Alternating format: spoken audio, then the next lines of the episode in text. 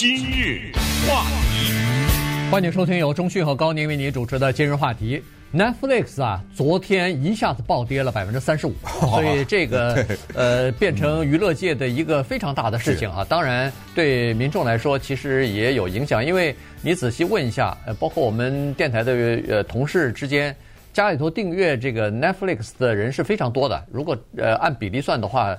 我估计可能会超过百分之五十哈，所以，呃，当然我们这个行业不太一样，我们呃做新闻啊、做媒体啊什么的，可能呃定的人数会超过呃一般的民众，但是它的普及率是很高的啊。是 Netflix，呃为什么会这么暴跌呢？因为在星期二收盘之后，他们公布了呃第一季度的业绩，结果没有想到这个业绩呢，呃比投资人想象的要差多了啊。他们十年以来第一次出现了。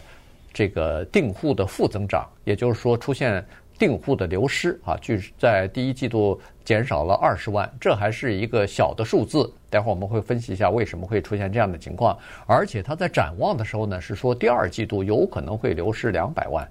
那这样一来的话，这个整个的情况就不一样了哈。我们都知道，传统的媒体受到 Netflix 啊、受到这个 Amazon 啊什么的这些呃串流媒体的呃。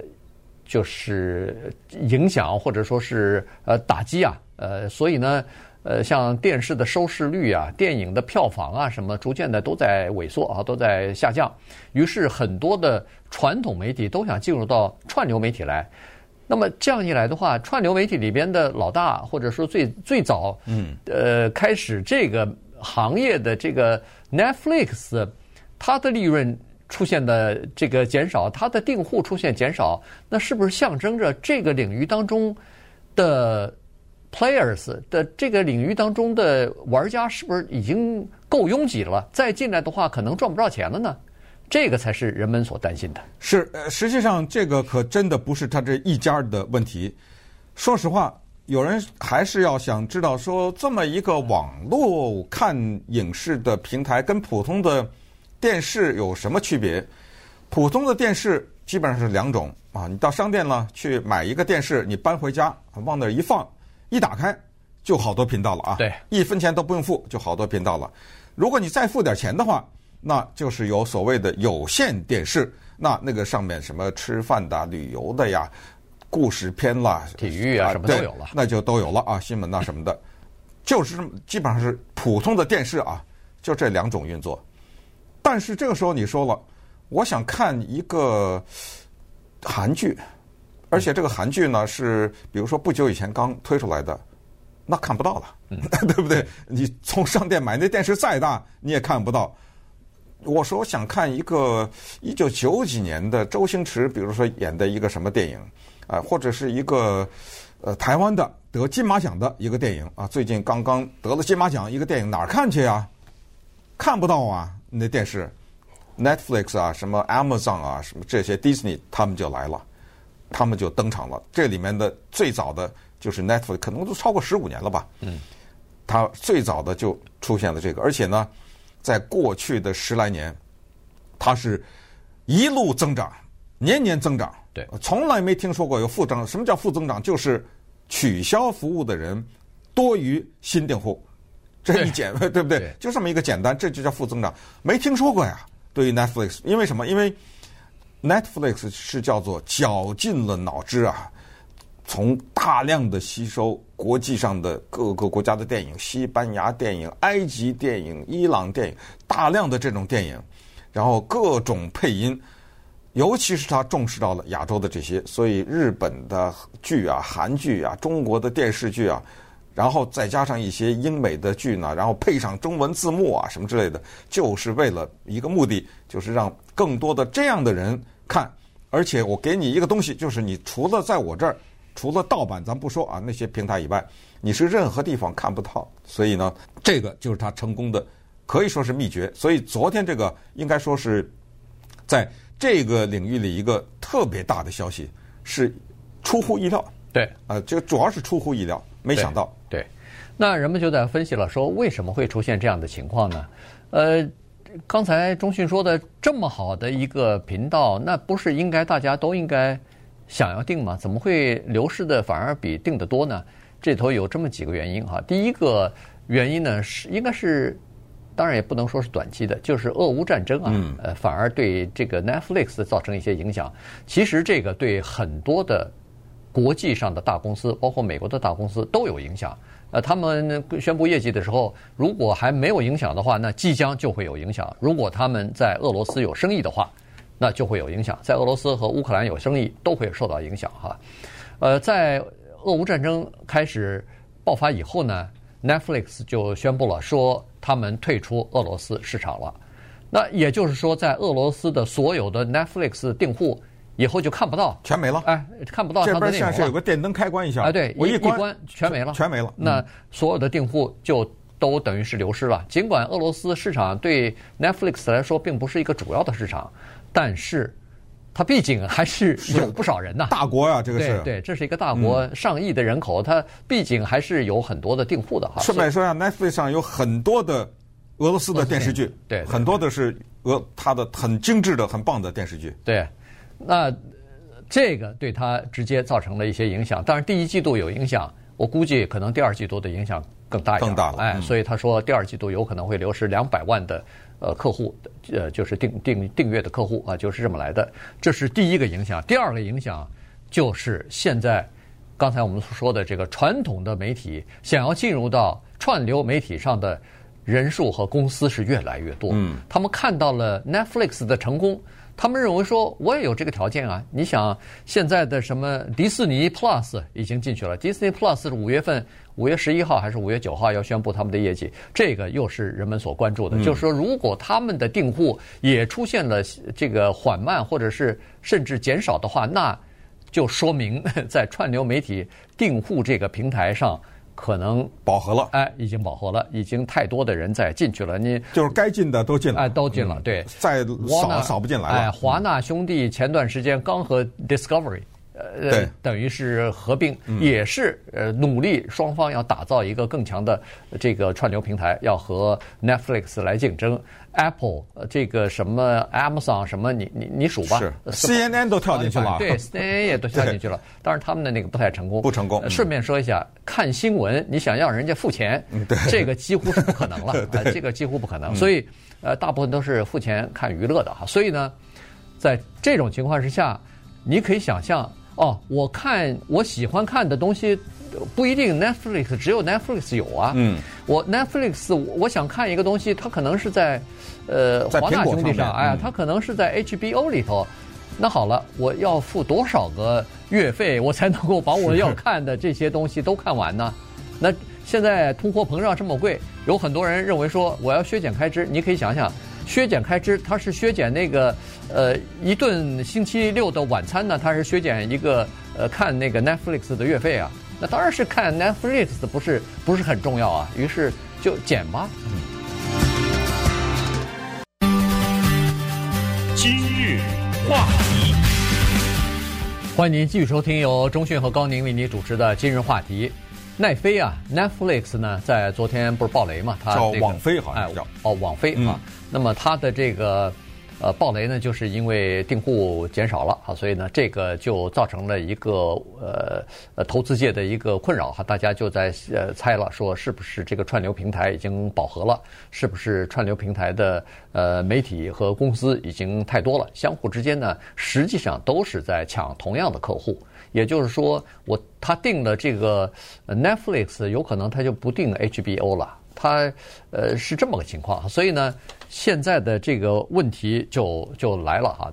那个 Netflix 呢，他们的这个在呃公布财报之后呢，他们开的这个就是会议啊，就是给这个投资人开的这个会议呢，他们也承认，说是现在的竞争确实是比较激烈，但是他们说了，我们主要的竞争不是来自于其他的串流媒体公司。我们主要的竞争是要争夺我们的客户的，一是睡眠的时间和阅读的时间，和其他的一些休闲的这个活动的时间。也就是说，他说的很明白，就是我们仔细想想，也确实是你上班的时候不能看，你吃饭和睡觉的时候不能看。除此之外，你仔细想想看，你还有几个小时的时间。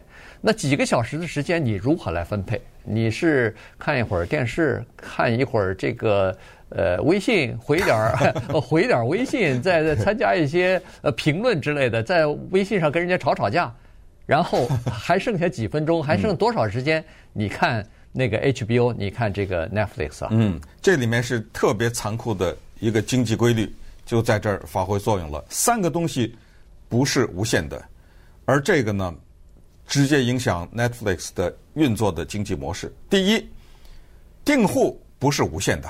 嗯，对。你年年涨，年年涨，哦，这对不对啊？对。你到最后连三岁到头的时候，它总有到头的时候。所以第一叫做订户不是无限的。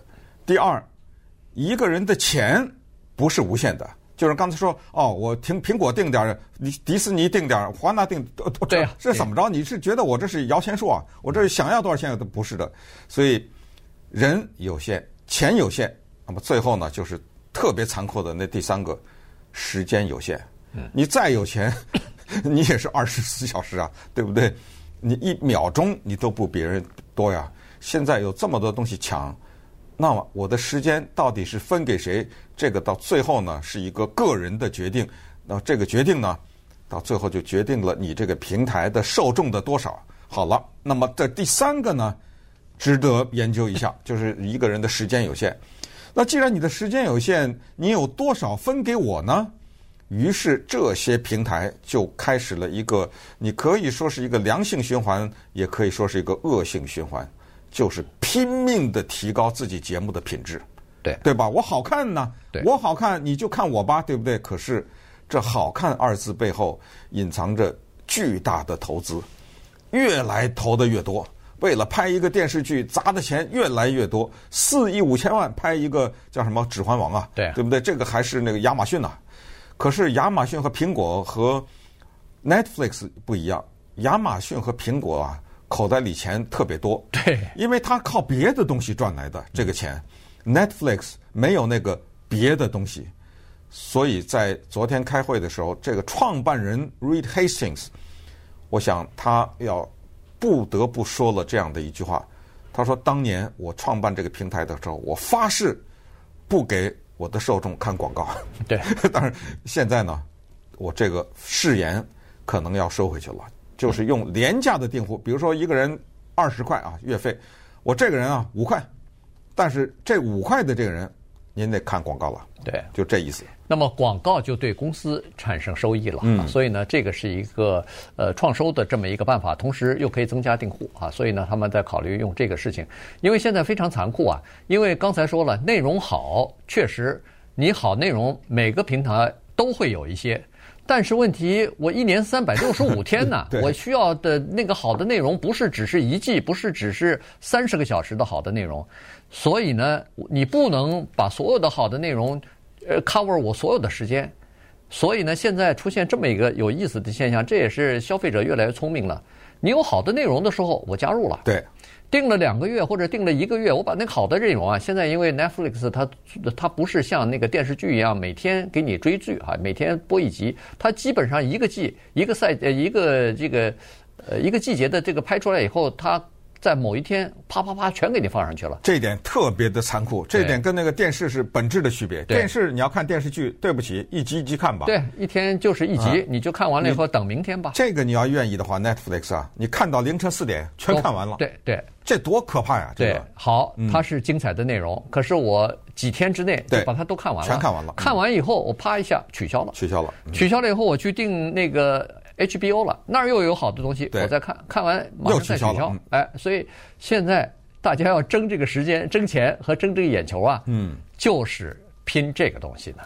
所以你说这个叫做旋转门现象啊，对，这、呃、出去进去，出去进去，这各个平台都面临这个问题。你看到他那个数据，他那个电脑看的是清清楚楚，是哪天进来的你。进来了以后，你看了什么东西？鱿鱼鱿鱼游戏，对不对？对，看完以后，你转身走了。哇，这个东西让他们头痛，头痛啊、呃，头痛不已。接下来呢，要发生另外一件事情，这个也是 Netflix 呢早先他知道，但是一开始没太留意，就叫做密码分享。对，哇，这个接下来 Netflix 要打击密码分享，它里面呢是过去一个人花了钱订了以后，他给你一组密码，你拿了这个密码。